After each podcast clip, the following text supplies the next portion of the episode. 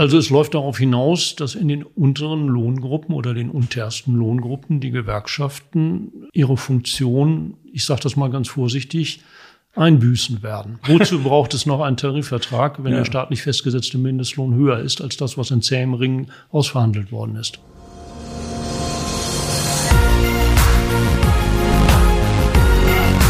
B und P Business Talk. Der Wirtschaftspodcast aus der Metropolregion Hamburg. Präsentiert von Business and People.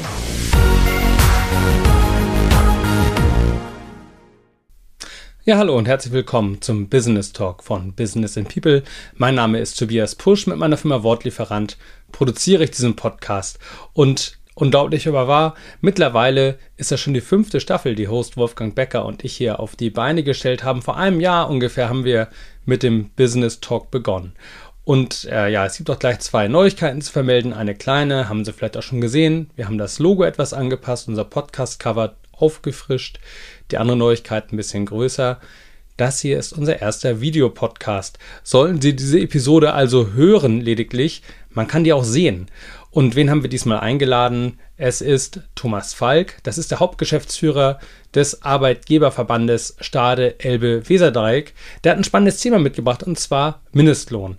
Denkt man vielleicht, ja, kenne ich schon, ging ja auch gerade nochmal durch die Nachrichten, weil der drastisch erhöht wurde. Aber wenn man hört, was Herr Falk dazu sagt, da lernt man noch eine Menge Neues, finde ich, und kriegt auch ein paar neue Perspektiven.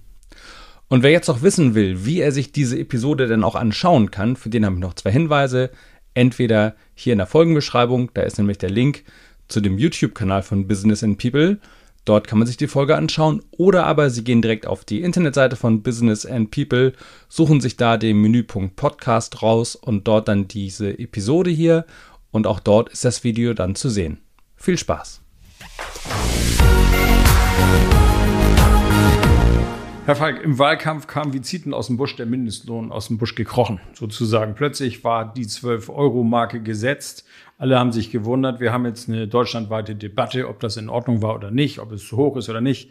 Gab es einen Aufschrei in der Unternehmerschaft im Elbe-Weser-Dreieck? Ja, sicher ist das für viele Unternehmen ein Problem. Äh, der Mindestlohn von 12 Euro ist ja eine erhebliche Steigerung gegenüber dem, was Gesetzeslage ist. Wir werden zum Sommer 1.7.21 nach dem jetzt geltenden Gesetz einen Mindestlohn von 10,45 Euro haben. Das heißt, wir reden über 14 Prozent höhere Kosten der Unternehmen in der unteren oder untersten Lohngruppe. Das ist ein Problem. Es ist aus der Arbeitgeberschaft ja auch schon äh, durchaus deutlich kritisiert worden, dass dort, äh, sagen wir mal, politische Absprachen vorher nicht eingehalten worden sind. Ne? Das Mindestlohngesetz 2015 hat gesagt, wir setzen eine Mindestlohnkommission ein, die eine nachholende Anpassung der Mindestlöhne vornimmt an die Tarifentwicklung. Das heißt, die Mindestlohnkommission hat nur in sehr begrenztem Maß eine steuernde Wirkung. Das wird jetzt ganz anders. Jetzt wird gesetzlich ein Mindestlohn festgelegt, der Vorreiterrolle hat. Eigentlich aus durchsichtigen Gründen. Nicht? Ich meine, damit kann man natürlich punkten. Mal die Frage andersrum gestellt, sind die 12 Euro eigentlich wirklich ein Problem? Das kommt auf das jeweilige Unternehmen und auf den Betrieb an. Wir haben, Stichwort Fachkräftemangel, natürlich die Situation, dass wir auch äh, Lohnkostensteigerungen in anderen Bereichen haben. Aber schauen Sie sich große Tarifverträge an, die über einen Zeitraum von drei, vier Jahren gestreckt Erhöhungen der Löhne vorgenommen haben. Tarifverträge, die mit allen DGB-Gewerkschaften abgeschlossen sind im Bereich der Zeitarbeit beispielsweise. Die auch noch laufen, ne? Die auch noch laufen, mhm. teilweise bis 2023 und bis in 24 reinlaufen. Und äh, das ist ein Regelungswerk, das haben Arbeitgeberverbände gemacht, das haben Gewerkschaften gemacht, weil man der Meinung war, übereinstimmt, das ist eine angemessene Regelung. Und da grätscht der Gesetzgeber jetzt zwischen. Das ist ein erheblicher Eingriff in die Tarifautonomie. Also beim Entgelttarifvertrag, äh, Zeitarbeit, da wären wir bei ein, beim 1.4.2022 bei 10,88 Euro gewesen. Wir haben jetzt den 1.4. noch nicht mal und vielleicht bis dahin 12 Euro. Das heißt, das ganze Lohngefüge gerät ja auch so ein bisschen aus dem Rhythmus da irgendwie, ne? Ja, es wird Auswirkungen haben, nicht nur auf die untersten Lohngruppen, sondern äh, auch auf die höheren Lohngruppen, weil man dort ja ein fein ausziselliertes System hatte, der verschiedenen Paritäten zueinander. Und das wird jetzt äh, doch durch den Gesetzgeber empfindlich beeinträchtigt. Was passiert denn da konkret im Unternehmen? Also ich bin jetzt der Personaler und Abrechnungsbeauftragte vom Unternehmen X und soll nun plötzlich 12 Euro bezahlen, sage ich erstmal, okay, das Geld muss ja irgendwo herkommen. Also gibt es irgendwo eine Kostenspirale oder, oder was passiert? Ja, natürlich gibt es eine Kostenspirale, weil die Personalkosten steigen und das wird diejenigen und Betriebe und Unternehmen besonders treffen, die einen hohen Anteil an Mitarbeitern haben. Also die personalintensiven die Betriebe. Welche sind das bei uns hier? Dienstleistungsbetriebe. Hm. Am meisten natürlich die Zeitarbeit, weil das ist reine Dienstleistung zu 100 Prozent. Das sind andere Branchen. Denken Sie an Bäckereien, dort wird es äh, ein Problem geben. Im Friseurhandwerk ist es ein großes Problem. Mhm. Das war auch schon jetzt bei den letzten Mindestlohnbestimmungen so. Es wird in den neuen Bundesländern tendenziell mhm. ein größeres Problem sein als in den westdeutschen Bundesländern, weil das Lohnniveau noch dort noch ne? etwas niedriger mhm. ist. Gebäudereiniger ist, glaube ich, auch so ein Thema. Gebäudereiniger, da liegt der Tariflohn im Einstieg momentan auch noch unter 12 Euro. Mhm. Das wird also dort sicherlich zu einer erheblichen Verteuerung der Dienstleistung führen. Kann ja nicht anders sein. Das heißt, jetzt mal eine, eine ganz andere Sicht auf dieses Thema. Es fällt eigentlich auch so der Studentenjob weg. Ne? Ich sag mal, auch wir Verlage oder sowas, Zeitungsausträger, früher haben das Schüler gemacht. Das ist heute auch nicht mehr der Fall, weil das eigentlich viel zu früh stattfindet alles. Aber das gab früher halt immer noch Jobs, wo jemand noch nebenbei noch mal ein bisschen Geld verdienen konnte. Ja, sterben die aus. Heute können wir noch nicht genau sagen, ob die Schülerregelung unter 18 äh, im Gesetz bleiben wird. Das mhm. müssen wir einmal schauen. Aber Studentenjobs äh, werden teurer. So, und wenn die teurer werden, dann wird es wohl eher weniger mhm. geben. Natürlich wird das Ganze, muss man schon sagen, überlagert vom Fachkräftemangel. Viele Unternehmen haben drastischen Personalbedarf zu decken und das wird immer schwieriger im Markt. Das ist so. Aber wie gesagt, der höhere Lohn des einen sind die höheren Kosten des anderen. Wir haben ja ein Vorgespräch geführt, wie das jedes Mal ist, bei so einem Podcast. Und Sie haben einen Aspekt reingebracht, den ich wirklich hochspannend finde. Nämlich das Ganze hat auch eine europäische Dimension. Dazu gibt es ja auch so ein paar Daten, was sind eigentlich die Mindestlohnhöhen in anderen Ländern. Und wenn man sich das anguckt, dann kann man ja schon mal ganz schön in Staunen kommen. Äh, wie passt das denn überhaupt zusammen? Wir haben in vielen europäischen Ländern, nicht in allen, beispielsweise nicht in Dänemark, äh, Mindestlöhne, die verbindlich festgesetzt sind, die weichen aber ganz drastisch voneinander ab, je nachdem, wie leistungsfähig die Volkswirtschaft ist über die wir reden, haben wir in Luxemburg beispielsweise einen Mindestlohn, der an die 13 Euro herangeht. In ähm, Bulgarien sind wir, ich glaube, bei drei Euro etwas. In also in allen Ländern, die erst in den letzten Jahren der Europäischen Union beigetreten sind, liegen die Mindestlöhne im Bereich von 4 Euro und weniger. Mazedonien, 2 Euro 4 Cent. Ja, das ist der niedrigste Mindestlohn, mhm. den wir haben. Das passt natürlich in Europa schwer zueinander. Also wenn ich denn so Mazedonier wäre, dann würde ich doch nach Deutschland gehen, weil da bekomme ich den 12 Euro, ne?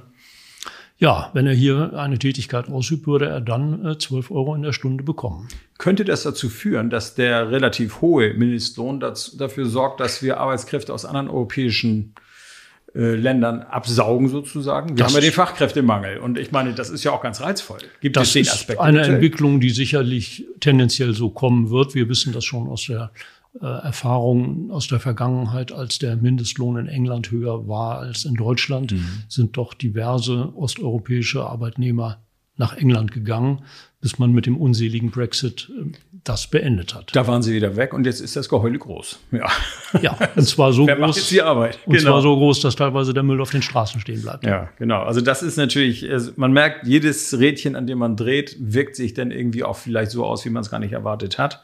Man hat nicht Jobs gesichert, sondern man hat keinen mehr, der die Arbeit macht. Das ist auch so ein Aspekt. Gut, ähm, eigentlich kommt der Mindestlohn ganz woanders her, nicht? Aus den USA. Ja, das äh, ist allerdings ein Gesichtspunkt, der manchmal übersehen wird, dass wir schon in den 30er Jahren in den USA mhm. die ersten Mindestlohnbestimmungen hatten. Das hat mich also auch sehr überrascht, die Information, weil eigentlich ist da ja die grenzenlose Freiheit und man dachte immer, jeder kann schalten und walten, wie er will. Also auch nicht der Fall. Ja, aber wenn Sie sehen, dass der aktuelle Mindestlohn bei 7,25 Dollar in der Stunde liegt, dann ist das schon äh, eine andere Vorstellung von Mindestlohn als das, was jetzt in Deutschland kommen soll. Das war wahrscheinlich die Vorstellung von Donald Trump. Jetzt haben wir natürlich Joe Biden und es gibt einen neuen Vorstoß und jetzt ist es doppelt so hoch. Ja, bei den Demokraten ist das anders. Joe Biden hat entschieden, dass äh, diejenigen Unternehmen, die Aufträge der Bundesbehörden bekommen wollen, nur insoweit kann er das entscheiden, äh, doch mindestens 15 Dollar in der Stunde zahlen müssen. Ja, das sind schon ein anderer Schnack, aber der Druck steigt. Das heißt, auch dort kommt ja etwas in Gang, die Kosten steigen, damit steigt am Ende auch die Inflation. Wir sind jetzt schon bei fünf Prozent, glaube ich. Wie wirkt sich das ganze Thema, was wir hier zu fassen haben, also Mindestlohn und die zu erwartenden Kostensteigerungen darauf aus? Da müssten wir im Zweifel noch einen Volkswirten hinzuziehen, aber sicherlich ist es so, dass wir tendenziell steigende Personalkosten haben und äh, das kann sich schon äh, negativ auf die Inflationsrate auswirken. Hm. Was wir vielfach hören in dem Ganzen ist, dass wir es jetzt eigentlich mit einem politischen Eingriff in die Tarifhoheit zu tun haben. Ja. Und ich sage mal so, ich als Laie würde mal sagen, dass eigentlich ist das ja die richtige Klatsche für die Gewerkschaften. Haben die schlecht verhandelt vorher oder? Also es läuft darauf hinaus, dass in den unteren Lohngruppen oder den untersten Lohngruppen die Gewerkschaften ihre Funktion, ich sage das mal ganz vorsichtig, einbüßen werden. Ja, die sind rechts überholt worden. Also, ja, muss man wozu, ganz klar sagen. Wozu, also nicht links. Aber. Wozu braucht es noch einen Tarifvertrag, wenn ja. der staatlich festgesetzte Mindestlohn höher ist als das, was in zähem Ringen ausverhandelt worden ist? Hm. Diese ganze Debatte um den Mindestlohn, wie wirkt sich das auf das Fachkräftethema aus? Also wir haben ja insgesamt in Deutschland einen erheblichen Mangel, ein Thema, was wir sehr ausführlich bei uns auch in der nächsten Ausgabe äh, behandeln werden. Wie sieht das jetzt gerade unter dem Blick des Mindestlohnes aus? Es ist schwer zu sagen. Wir wissen, dass wir jedes Jahr in Deutschland einen Mitarbeiterbedarf haben, äh, der infolge des schrumpfenden Arbeitsmarktes nicht mehr gedeckt wird. Was heißt das im Klartext? Wir haben jedes Jahr etwa 300.000 bis 400.000 mehr Mitarbeiter, die verrentet werden und damit weitestgehend dem Arbeitsmarkt entzogen sind, als nachwachsen, die aus der Schule kommen, die ihre Ausbildung abschließen. So, da müssen wir jetzt gucken, was machen wir. Natürlich wird ein Mindestlohn eine gewisse Anreizfunktion haben für Mitarbeiter aus äh, dem Ausland, das hatten wir eben mhm. besprochen. Es wird vielleicht auch den ein oder anderen bewegen, eine Tätigkeit aufzunehmen, Stichwort Elternzeiter. Aber auf der anderen Seite ist es natürlich so, die müssen bezahlt werden. Und das ist für die Unternehmen, und da schließt sich wieder der Kreis, mhm. im Dienstleistungsbereich ein großes Problem. Also ob diese Auswirkungen tatsächlich am Ende so sind, die Mindestlohn, dass der Mindestlohn quasi aus Ausländer oder sagen wir mal aus dem europäischen Ausland Arbeitskräfte nach Deutschland lockt. Das müssen wir ja mal sehen. Das hat in England auch nicht geklappt. Die haben ja auch groß um Lkw-Fahrer geworben aber auf eine Art und Weise, wo es eigentlich nicht reizvoll war. Und ich sage mal, wer in Mazedonien lebt, ob der nun tatsächlich dieses Wetter hier bei uns eintauschen will, weiß man ja auch nicht. Ne? Das ist richtig. Äh, wir haben auch die Erfahrung gemacht mit Pflegekräften aus Spanien beispielsweise, hm. dass es denen doch zu kalt war hier. Nicht? Die kriegen Depressionen. Ich meine, wir ja auch. ja, ob wir die, die Erfahrung aus England jetzt wirklich heranziehen können, das ist die Frage. Man hat dort ja auch begleitende Regelungen gehabt, die sicherlich nicht beschäftigungsfördernd waren. Stichwort nur drei Monatsvisa, Richtig, die nebenbei auch noch teuer Geld gekostet haben. Ähm, das wird man hier hoffentlich etwas äh, beschäftigungsfreundlicher ausgestalten. Vielleicht ein letzter Punkt zu diesem ganzen Kontext. Sie haben das Stichwort Rentner genannt. Was machen wir mit denen denn? Rentnerbeschäftigung wäre doch eigentlich so ein Punkt, wo man sagt, da geht noch was. Ja, es gibt nicht viele Ressourcen im Arbeitsmarkt, die wir noch heben können. Das wären also beispielsweise die Elternzeiter, das wären Studienabbrecher, mhm. mit denen man auch mal äh, gucken könnte. Äh, aber das größte Potenzial ist in der Tat im Bereich der Rentner. Und die Rentnerbeschäftigung ist im Moment in Deutschland recht unattraktiv ausgestaltet. Sowohl sozialversicherungsrechtlich mhm. als auch arbeitsrechtlich. Was heißt das konkret? Konkret heißt das, wenn Sie einen Mitarbeiter weiter beschäftigen möchten über sein regelmäßiges Renteneintrittsalter hinaus, dann können Sie das tun. Äh, Sie können den bisherigen Vertrag verlängern aber verlängern heißt nicht umgestalten. Und nun schauen wir uns die typische Interessenlage an. Das Unternehmen möchte gerne, dass der Mitarbeiter noch weiterarbeitet. Der eigentlich auch, aber der wird sagen, nicht mehr so viel. Mhm. So zwei Tage die Woche, das wäre vielleicht genau das Richtige. Ja, sagt das Unternehmen, das können wir uns auch vorstellen. Ja, und das ist arbeitsrechtlich nur begrenzt möglich. Sie brauchen dann einen sachlichen Grund. Das heißt, es kann Ihnen dann vielleicht zwei, mhm. drei Jahre später passieren, dass über diese Änderung der Arbeitsbedingungen gestritten wird gerichtlich. Mhm. Und das ist natürlich nicht das, was die Unternehmen wollen. Das, das, braucht man natürlich. Heißt das denn konkret auch, dass der Werkstattleiter im Autounternehmen X, der in Rente geht, Werkstattleiter bleiben muss? Weil das geht ja irgendwie auch nicht. Das heißt es auch. Es sei denn, man kann begründen, dass es eine andere Tätigkeit für ihn gibt, äh, die es nur vorübergehend äh, gibt. Beispielsweise Einarbeitung eines Nachfolgers. Aber das wäre es das ja nicht. Das wäre noch eine logische Erklärung. Ja, ne? Das wäre es ja nicht. Also da sind ähm, rechtliche Hürden, die beseitigt werden sollten, Mhm. müssen. All das dringend. stammt ja aus einer Zeit, als der Arbeitsmarkt eigentlich genau andersrum war. Es Ja. gab viele junge Leute, die einen Job suchten und viele alte, die hingen noch fest in ihren Jobs und haben bis zum Ende durchgekeult.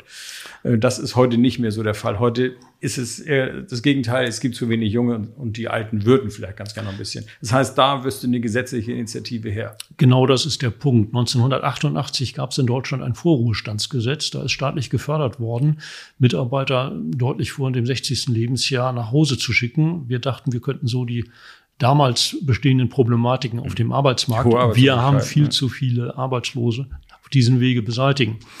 Das ist erst 30 Jahre her, das muss man sich vor Augen führen. Und äh, heute ist die Situation eine völlig andere. Uns werden in wenigen Jahren Millionen an Arbeitskräften fehlen. Da wird man da, wo es geht, durch Automatisierung etwas machen können. Da wird man vielfach aber auch auf Tätigkeiten verzichten müssen. Das muss man auch so klar sagen. Das heißt, die Zeiten bleiben für die Arbeitgeber spannend, für die Arbeitnehmer auch. Ja, Äh, ob sie besser werden, werden wir denn sehen. Ich sage erstmal schönen Dank für das Gespräch und wir werden sicherlich darüber irgendwann nochmal reden. Herr Becker, vielen Dank.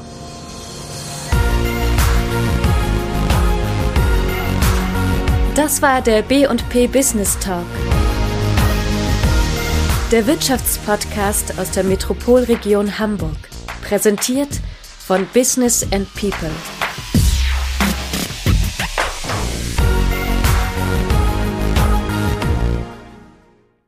Dieser Podcast wurde produziert von Wortlieferant.de